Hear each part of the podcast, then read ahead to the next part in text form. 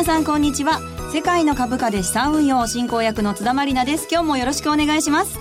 番組パーソナリティはこの方。株式会社インベストラスト代表取締役国際テクニカルアナリストの福永博之さんです。こんにちは。よろしくお願いします。よろしくお願いします、はい、そしてマネースクエアジャパンコンサルタントの小暮祐樹さんです。こんにちは。よろしくお願いします。よろしくお願いします。そしてマネースクエアジャパンナビゲーターの芦田智美さんです。こんにちは。よろしくお願いします。よろしくお願いします。さあ今日はユーストリームの配信も行っています。そしてユーストデー恒例のリスナープレゼント今週もあります。応募に必要なキーワードは番組のどこかで発表しますのでお聞き逃しなく。ユーストリームの視聴方法につきましては番組ホームページをチェックしてください。さあ今日は年内ラストの放送です。最後までどうぞお付き合いください。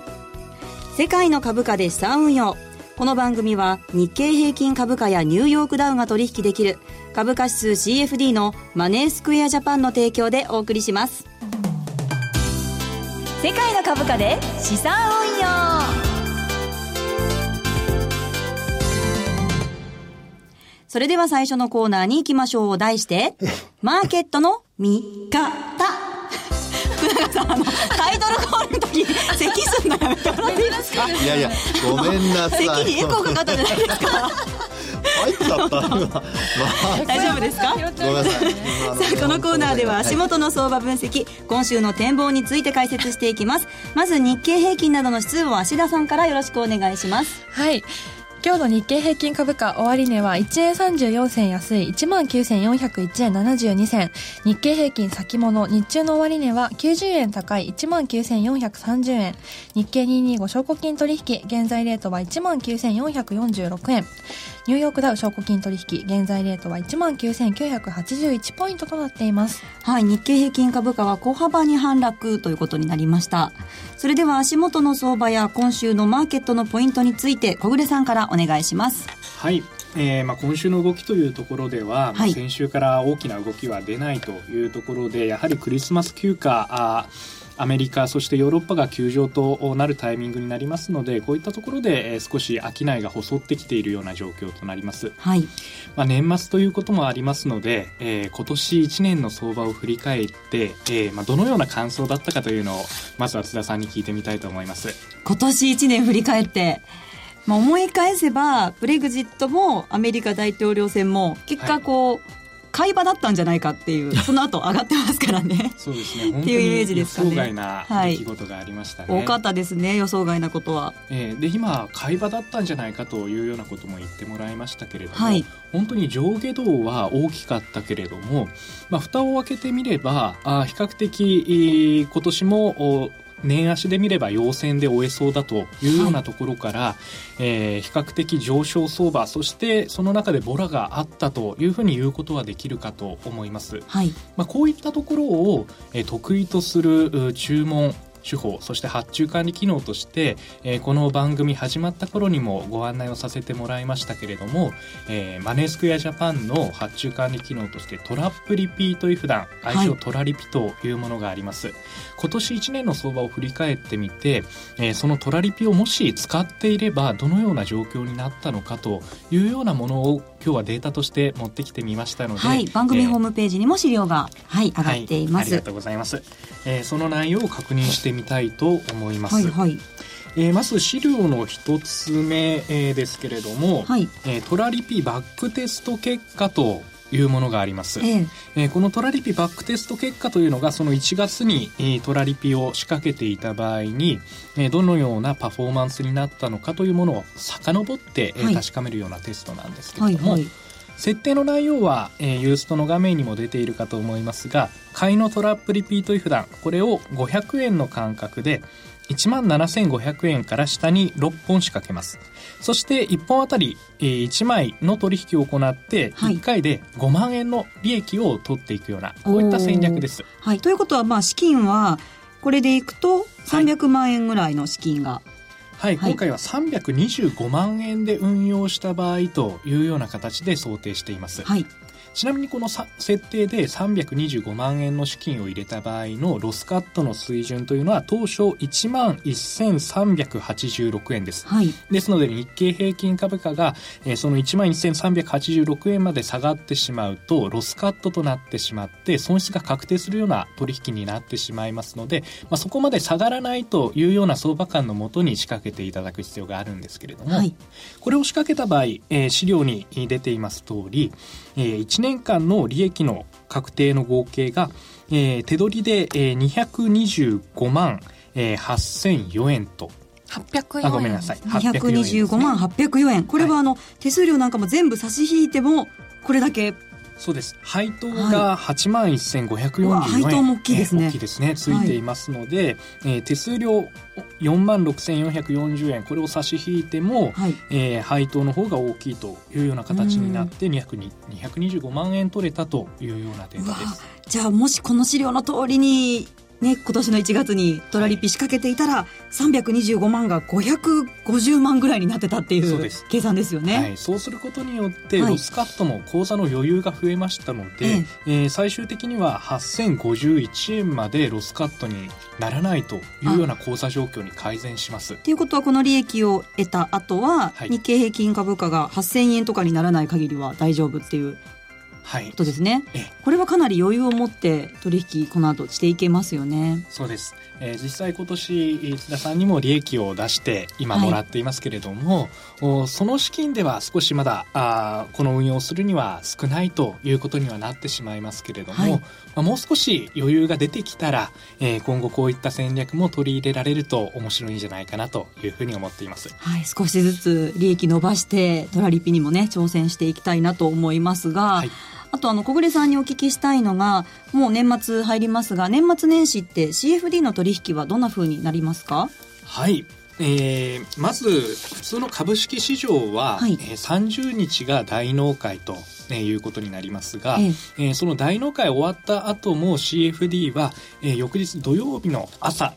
6時の段階まで動き続けます。あじゃあ CFD だと31日の6時朝6時まで取引ができる。はい、はい、えー、そして2017年来年の取引開始日は、はい。えー、新年3日目、はい、1月3日の朝8時30分から取引を開始することができます、はい、ですので通常の発会から比べると1日早く取引ができるという状況になります、はい、そうするとそのお休みの間に何か大きな動きが万が一あった時っていうのは安心ですよね。はい、はい、わ、かりました。さあ福永さんにもさらに詳しく相場の見方について伺っていきたいと思います。はい。えー、その前にちょっとあのさっきの、えーと、トラリピのバックテスト、はいはい、これはあの期間が、えーと、1月の2日から11月30までですよね、ええ、これってほらあの他の金融商品で期限付きのやつってできないじゃないですか。そうなんですよね。でその辺がやっぱりこのあの CFD の,、はい、あの有利なところっていうかいいところですよね。長く持てるっていうことですね。期限取引なので、う。ん、そうですよね、うん、だからその辺がねあの先ほどちょっとあの話の中出てこなかったのであこれちょっと言っといた方がいいかなと思いました。はいありがとうございます、そしてですねあと相場の方なんですけど、はいこちらは、あの、まあ、本当にあの、小暮さんの解説の繰り返しになるかもしれませんけど、動きませんね。そうなんですよ。もう、あの、日経平均なんか、ね、冷やしで見たら、本当に膠着状態というか、ね、ローソク足も、こう、ぺったんこのせんべいみたいなローソク足が続いてますね。せんべい足みたいになってますけど。新しいネーミングですね、今。すいません。失礼しました。いや、本当はね、そんなふうに、あの、どちらかこうね、厚みが出たりするんですけど、はい、あるいは髭ができたりとかね、はいはい、本当にこう、ぺったんこの状態になってるっていうところなんですけど、ええ、まあ、売買高がまず今日だけ見ると13億株ですからね。はい、で、あと、あの、売買代金も1兆5591億円ということなので、はい、おそらく今年最低水準じゃないかと思うんですけど、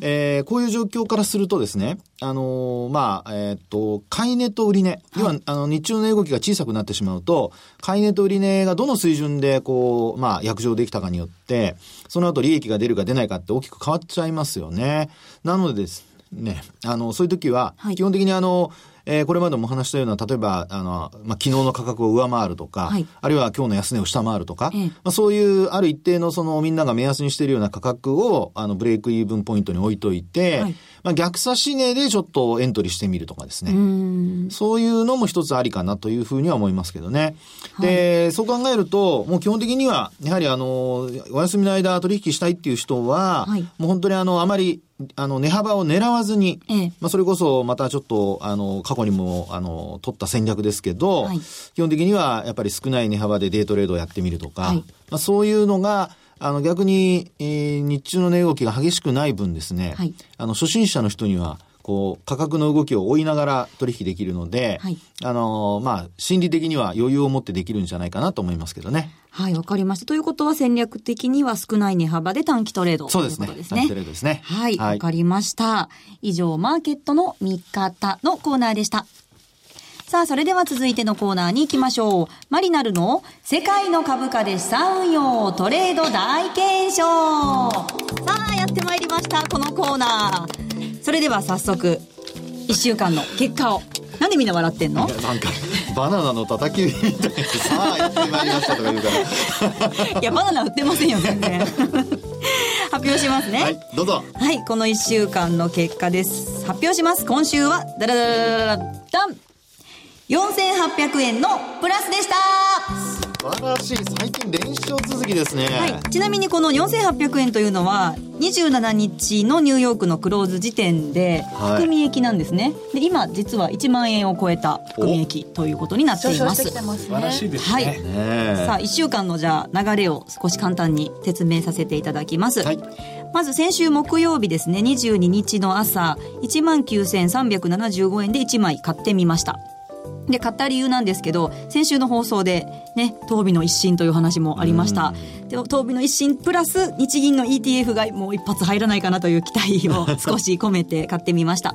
とはいえ、相場ももうクリスマスや年末モードですので、最近は2枚買ったりしてましたけど、1枚に抑えてということにしました。はい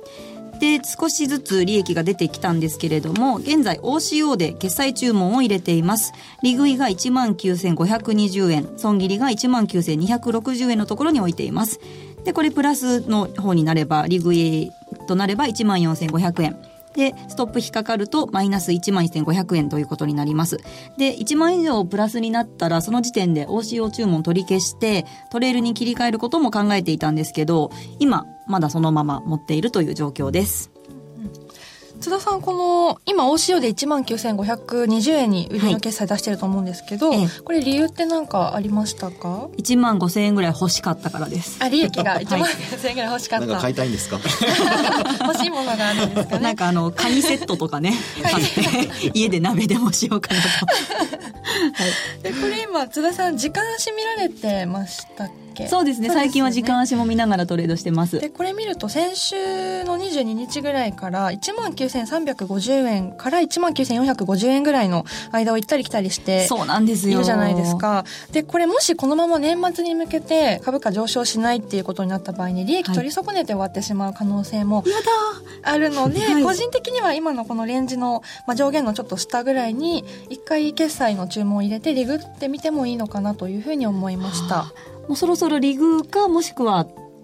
まあでもトレールって言っても今ね、あんまり値幅取れないのでリグってしまうっていうのも、福永さん一つですかね。そうですね。うん、まあただね、あのー先ほどのあの、芦田さんのその話の中で指摘している中で重要なのは、はい、あの、値段超えてない、要は今までつけてない値段に、あの、利益確定のそのね、指値を入れていると。はい、それが、あの、ひょっとしたら引っかからないかもしれないですよっていうところに重要性があるので、はい、まあそこはそうですね、行くと思えばもちろんそのまま置いといてもいいと思うんですけど、あの、行かないと思うんだったら、まあ、あの、トレールに切り替えるっていうのもありかなとは思いますけどね。はい、わかりました。じゃあちょっと年末にかけて利益を確保ということにしたいと思います。うん、はい。はい。そして福永さん、このコーナーでは、えっ、ー、と、レポートから、はい。12月前半の再現なるかというお話を。そうなんですね。はい、あの、レポートにはですね、あの、はい、まあ、これまでも何度かボリンジャーバンドのお話をさせていただいてるんですけど、あの、12月の前半って、例えば6日とか7日、まあ6日前後のところですね。はい。これあの、ボリンジャーバンド、これ冷やしになるんですけど、ええ、あの、落ちそうになって落ちなくてですね、そのまま急上昇するっていう局面があったんですね。うん、でそこから高値を取りに行くっていう流れになっていたので、はい、えー、今回も実はほぼ同じような状況に今、冷やしで見るとなってるとこなんですよね。はい。ですから、あの、ちょっと今日なんか見ますと、ちょっと下回ってきているはいるので、うん、前回の状況よりは多少、あの、弱含んではいるんですけど、はい、えー、この中でですね、もし、あの、急上昇するようなことがあると、先ほどの津田さんの、その、19,520円、はい、そこに行っちゃうかもしれませんよね。うん、はいはい、はい、で、本当にあの、それ行っちゃった時によく出すんであれば、トレール注文の方が利益は伸びると。じゃあトレールにします。伸ばせるだけ伸ばしたいですからね。せっかくある機能だから使った方がいいですね。そうですよね。はい、なので、あの、まあ、ボリンジャーバンドのプラスシグマを上回った状態が続くかどうか。はい、それが、あの、今週以降も、あの、年が明けてももうほんと1週間しかありませんから、ええ、あの、年が明けても同じような状況が再現されるかどうかっていうところに注目してもらうと、はい、今お話したような、こう、注文方法、どれを選ぶかね。それにも、あの、つながっていきますので、はい、えー、少しそういう、こう、なんでしょうかね、あの、チャートの見方と、それからあと注文方法、こうなるんだったらこうした方がいいのかなっていうような、あの、まあ、あの、選択肢を、あの、自分で、こう、頭にこう、イメージできるようになってくれると、はい、えー、よりパフォーマンスが上がるのではないかと思います。もう今でも十分、津田さん上がってますけどね。いや、だって、50万円からスタートして、今、こう、含み益も入れると、63万4千円。素晴らしいですね。借り鍋どころじゃないですね、もう。資産だって20%ぐらい増えてるっていう。い10人ぐらい呼びましょう。うちに、ね、うちにね？本当ですか？来てくれる ?1K ですけど。何の話ですか？はい。ただ、あの、年末年始ね、あのーはい昨年末とこの今年の年始のことを考えると、年末上げて年始もガタガタっと下げてしまったっていうところだったじゃないですか。すねはい、福永さん、この年末年始はどんなふうに？あの、今の話で言うと、はい、あの、チャートをね、あの、去年の今の時期と、例えば、それから今現在と、はい、あの、本当に、あの、えー、っと、その期間だけ比較してもらうとわかるんですけど、当時はですね、株価横ばいなんですけど、うん、ボリンジャーバンド下向きなんですよ。で、現状はボリンジャーバンド上向きなんですよ。はい、なので、そういうその違いをね、しっかりと皆さん認識できるようになると、はいあの、値動き的にはですね、同じような状況にはならないだろうなっていうのが、分かってくるんじゃないかなと。はあ、確かにすいません。今、あの、手元でね、福永さんのパソコンで拝見すると、見てますボリンジャーバンド、昨年末は、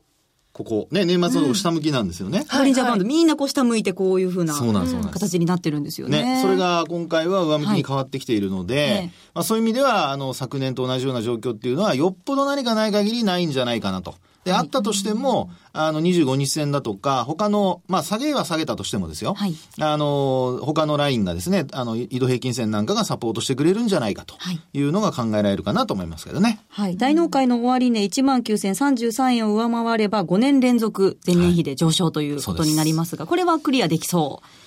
それはわかりませんけどね。まあ、できるって言っちゃうとね、ちょっとまた嘘になっちゃうので。年内に、まあ、2万円もしかして厳しいかもしれないけど、年始に向けてこう、ね、まだ明るい。そうですね。はい。あの、基本値を保って終えればいいっていうことと、はい。それからあと、あの、そのまま、あの、まあ、あ後でちょっとお話しますけど、ええ、一定の水準を上回って終えるようであれば、2万円に到達するっていうのも考えられますからね。はあ。すごくそういう意味では重要だと思いますけどね、はい、今の時期ね。わかりました。はい。じゃあ私のポジションはトレールに切り替えて夢を見たいと思います。夢見てください。はい。はい、えー、以上、マリナルの世界の株価で資産運用のコーナーでした。M2J インフォメーション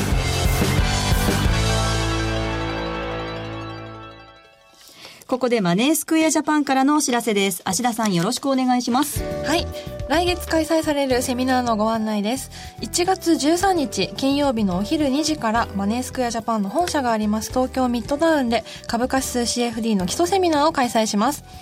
CFD の仕組みや特徴を学びたい方やトラリピにご興味のある方におすすめです。ぜひご参加ください。このセミナー、芦田さんが講師をされるそうですね。はい、そうです。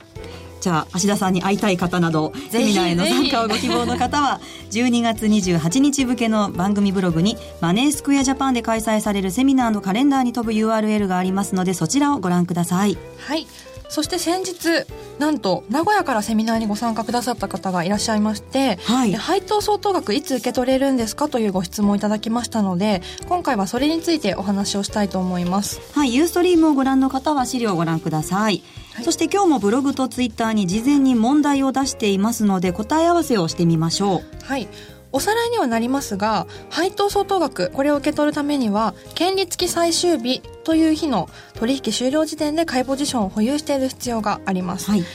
で日経225は昨日の12月27日がちょうどこの日に当たりますので買いポジションを保有しているマリナルさんはこれを受け取ることができるんですが、はい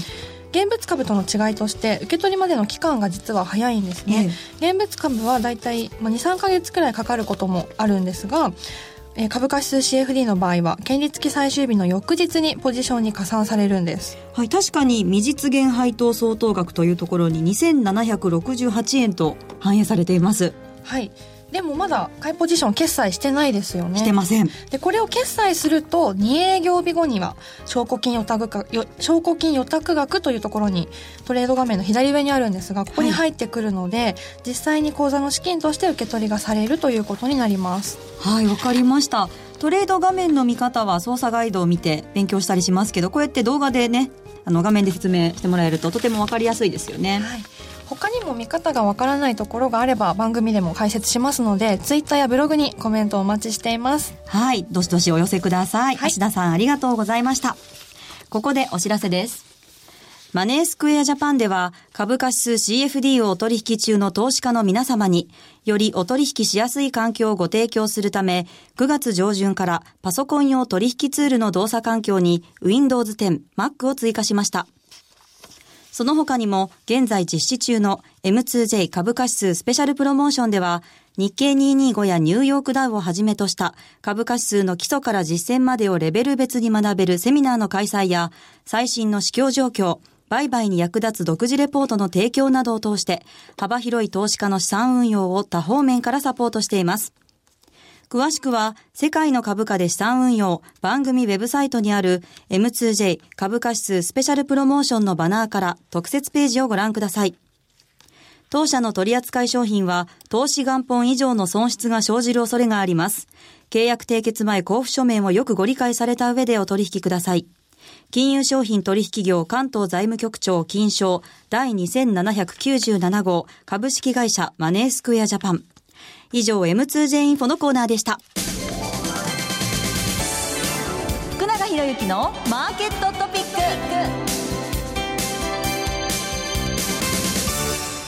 さあ福永さん今日のトピックなんでしょうか？はい。えー、今日のトピックはですね、先ほどあの、津田さんの指し値にも関係するところなんですけど、はい、あの、価格の、まあ、戻りの水準というところでですね、えー、年内、まあ、どこまで行くのかっていうところを、はい、えー、まあ、どこまで行ったら、あの、その先、まだ上昇が続くのか、えあるいは、あの、上昇が止まってしまうのか、うん、そのあたりをですね、ちょっと判断するのに、えー、一つ材料になりそうな、その戻りの水準というのをちょっとお話をしたいと思うんですね。はい。はい。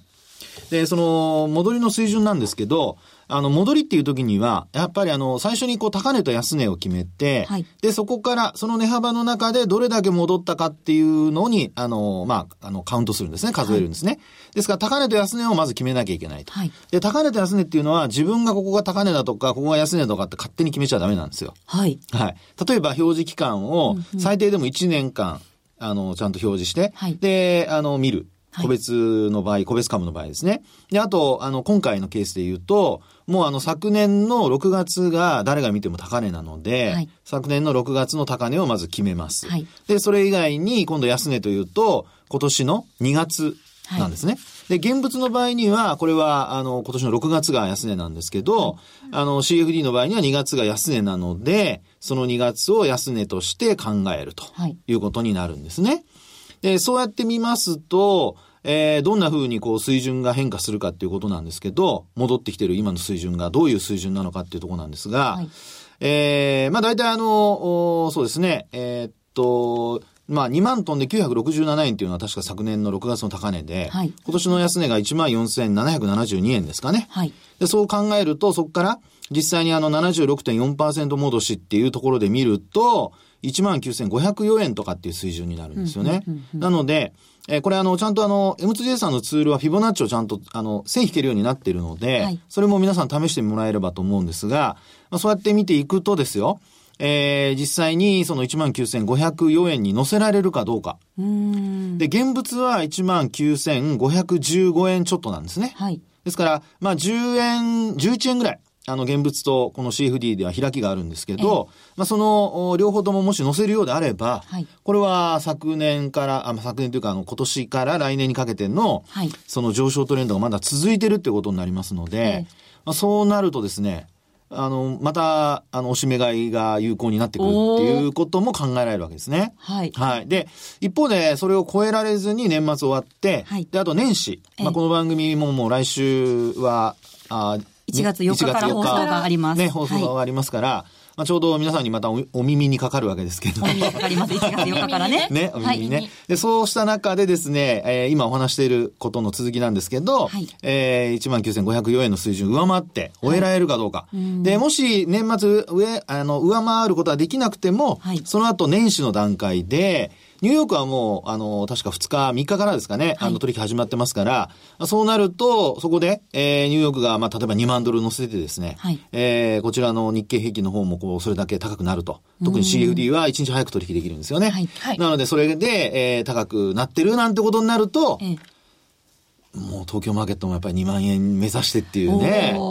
なんかここ最近1万9500円っていうのは結構壁になっているところではありますから、そこを抜けるかっていうのはかなりポイントになる価格ですよね。そうですね。で、そこを上回ってくると、もうみんなこれまで待ってた人たちもですね、はい、あ、これは上に行くかもって思って、で、参加者が増えるとい。うことも考えられますので、はい、まあ、そういう意味ではですね、えー、この76.4%戻し、特にあの現物と、この CFD、はい、で、あとはもうちょっと欲を言えばトピックスも本当はそこまで足してほしいんですね。まだ足してないので、はい、えー、それでも、あの、日経平均株価と、それから、まあ、CFD のこの日経225と、両方が上に、あの、まあ、水準上回ってくるようですと、がぜん、あの、投資家のセンチメントは、あの、気持ちは、こうね、ハイになってくると思います。なりますね。ねみんな待ってますもんね。待ってます。そうですよね。はい、なので、そういうところをですね、はい、あの、年末年始の、はい、えー、トレンドの、まあ、上昇トレンドが継続するかどうかの一つの判断材料にすることと、はい、それからあと、年末年始でトレンドが変わるか変わらないかの材料にすることと、はい、その両方を、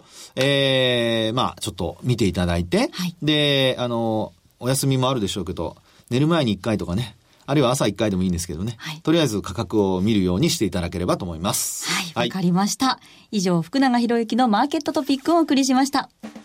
さあ、お送りしてまいりました。世界の株価で資産運用ユースト配信日は特別プレゼントの日。今日も番組特製クオカード500円分を5名様にプレゼントします。